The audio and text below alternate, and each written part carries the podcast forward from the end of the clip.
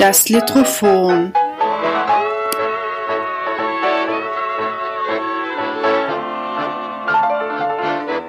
Der Mikropodcast über Literatur in und aus Österreich.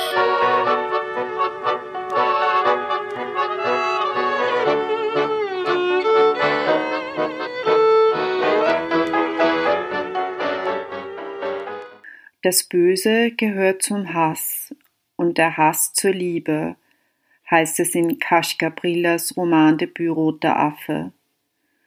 Neben anderen wichtigen Themen wie Freundschaft und Verrat nimmt die Frage nach dem Wesen des Bösen eine zentrale Stellung in Brillas Roman ein.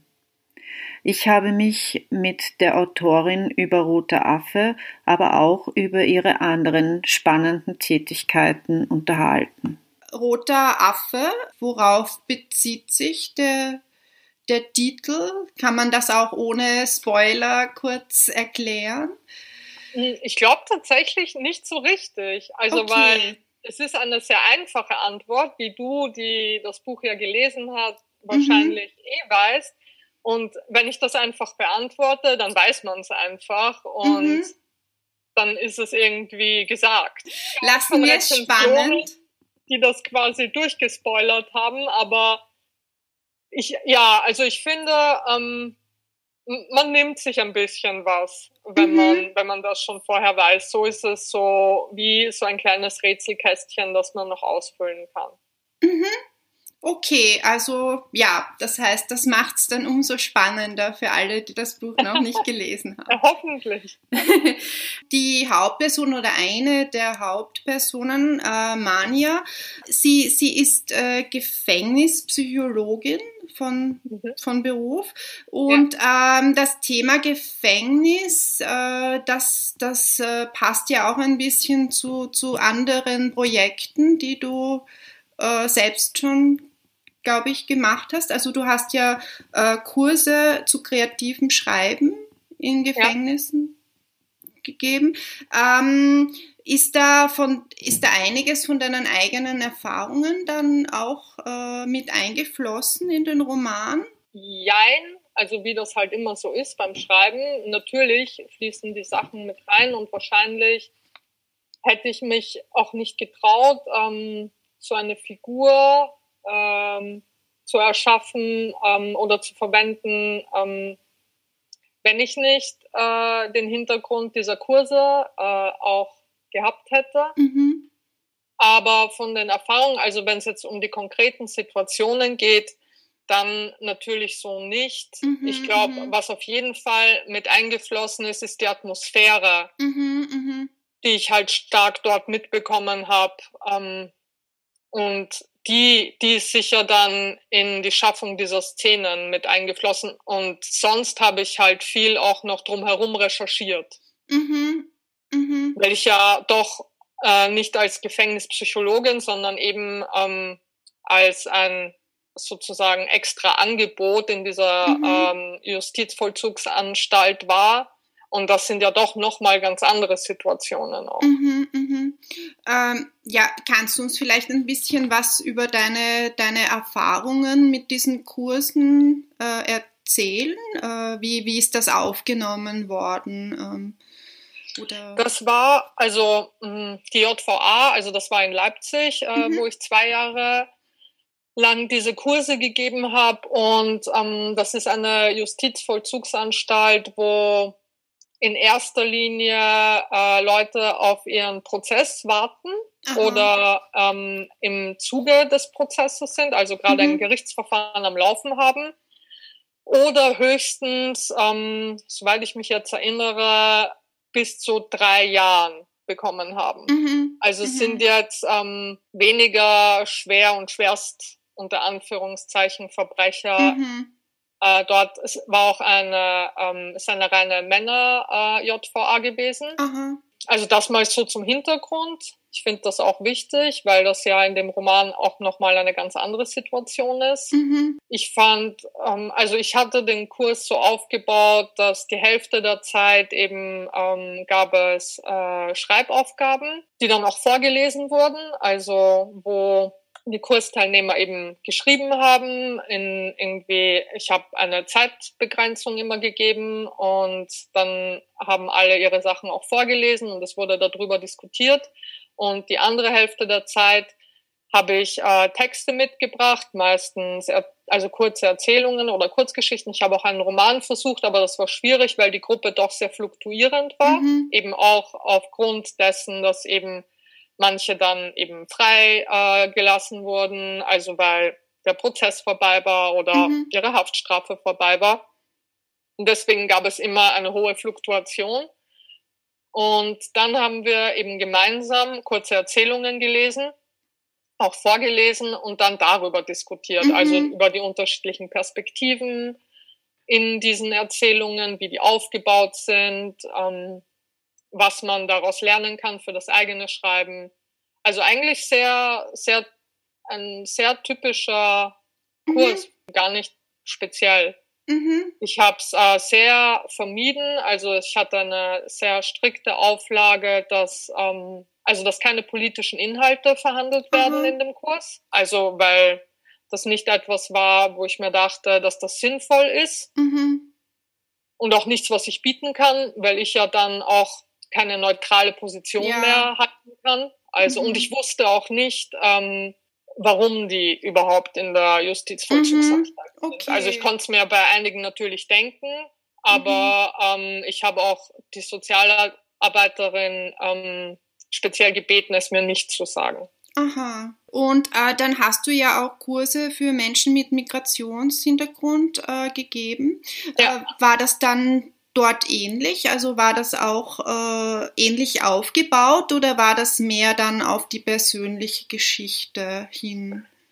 Äh, also das war, ich finde, ähm, also das war äh, komplett anders mhm. auf jeden Fall, äh, weil das waren in erster Linie Kurse für Frauen. Okay, also für Frauen ja. mit Migrationshintergrund. Das ist schon ähm, mal ein anderer Ausgangspunkt. Ein komplett anderer Ausgangspunkt, auch für mich. Also, weil ähm, ich so gewisse Abgrenzungen gar nicht machen musste. Mhm. Ähm, und dann das, was du ja auch ähm, in deiner Frage angesprochen hast, ob ein großer Teil der Kurse dann aus dieser Mehrsprachigkeit oder auf dieser Mehrsprachigkeit aufgebaut war, mhm. ja. Das war ähm, ein ganz großer Teil äh, des Kurses, der interessant und gleichzeitig schwierig war, weil mhm. viel mit ÜbersetzerInnen gearbeitet wurde auch. Mhm. Und teilweise, wenn es die nicht gab, ähm, aus dem Kurs heraus ähm, Frauen übersetzt haben oder deren äh, jugendliche Töchter übersetzt haben. Mhm. Also das war auf jeden Fall ganz anders. Trotzdem auch wenn sich das nicht hundertprozentig vermeiden ließ, habe ich nicht versucht, äh, die Kurse so aufzubauen, dass es äh, nur um die persönliche Geschichte ging. Aha, ja. Also mir war es schon wichtig, dass es äh, um, um diesen kreativen Ausdruck, also mhm. den zu initiieren oder zu fördern mhm. ging. Und ähm, ich mache ja, also ich gebe ja ähm, noch mit anderen gemeinsam eine Zeitschrift heraus, mhm. die heißt PS Anmerkungen zum Literaturbetrieb politisch schreiben. Mhm. Und ähm, die ist eben auch folgender, folgend aufgebaut, dass es einen Teil gibt, der ist themenbezogen, also der bezieht sich auf ein bestimmtes Thema, ähm, wonach der Literaturbetrieb kritisch beäugt wird. Okay. Und der andere Teil der Zeitschrift ist der Literaturteil, wo wir versuchen, ähm, nach Möglichkeit Stimmen Platz zu verschaffen, die es sonst womöglich schwieriger haben als andere mhm. im Literaturbetrieb gesehen zu werden. Mhm. Und aus einem dieser Kurse, also nein, auch aus dem Gefängniskurs tatsächlich, aber aus einem dieser Kurse für Frauen mit Migrationshintergrund ähm, da war dann auch eine Lyrikerin dabei aus Pakistan. Ah, super. Ähm, schon auch eine Frau über 50, die noch nie äh, ihre Gedichte veröffentlicht hatte und die, die die dann im Kurs zum ersten Mal vorgestellt hatte. Mhm. Und dann haben wir die ähm, in der Redaktion, also so mit Hilfe ihrer Tochter und ähm, Olivia aus der Redaktion haben ist es dann gemeinschaftlich auch zu Übersetzungen gekommen. Mhm. Und diese Gedichte wurden dann sowohl auf Urdu als auch auf Deutsch ähm, in der Zeitschrift veröffentlicht. Und das war für uns natürlich sehr schön, weil ähm, wir das ermöglichen konnten. Mhm. Und für sie, äh, für Tayeba, war das natürlich auch ganz toll, weil sie gar nie damit gerechnet hat, dass äh, ihre Sachen mal veröffentlicht werden könnten. Mhm. Also, also die Kurse sind praktisch dann auch nicht nur für die Leute selbst, sondern auch wirklich tatsächlich äh, mit der Möglichkeit, dass sie sogar publiziert werden dann. Also genau, also das ist keine, keine Garantie. Ja, klar. Weil, also genau, weil es ist ja auch sehr unterschiedlich, ähm, die Motivation, mit der Menschen ähm, an diesen Kursen auch teilnehmen. Mhm. Also für manche, auch im Gefängnis, für manche war das einfach eine Möglichkeit, Zeit zu vertreiben, die ja ähm, recht dröge ist mhm. dort auch. Und dann gab es schon auch immer wieder vereinzelt Leute, ähm, die ohnehin geschrieben haben und für die das dann natürlich eine Möglichkeit war, diesen Ausdruck nach außen zu tragen. Mhm. Ja, nochmal kurz zurück zu deinem Roman. Ähm, eine der Schlüsselfragen in Roter Affe ist ja ein bisschen so die Frage nach Gut und Böse. Das wird ähm, mehrmals diskutiert auch. Ähm, mhm. was, was findest du persönlich eine Frage so äh, spannend? Beziehungsweise, äh, was glaubst du, fasziniert äh, viele Leute so an, an dem Bösen, was auch immer das letztendlich ist? Ja, genau.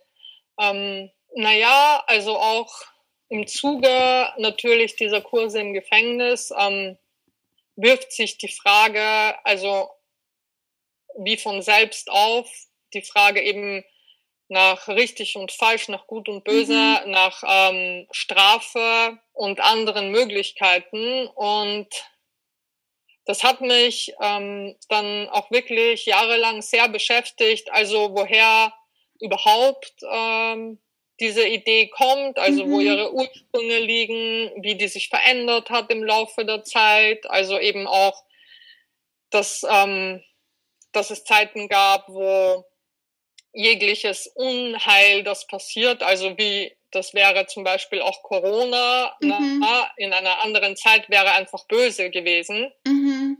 Und, und dass das aber sich wandelt, also mit dem, wie sich auch Zivilisation wandelt, ähm, wie sich Bewusstsein wandelt mhm. und was das dann eigentlich auch heißt für unsere, für verschiedene Gesellschaften.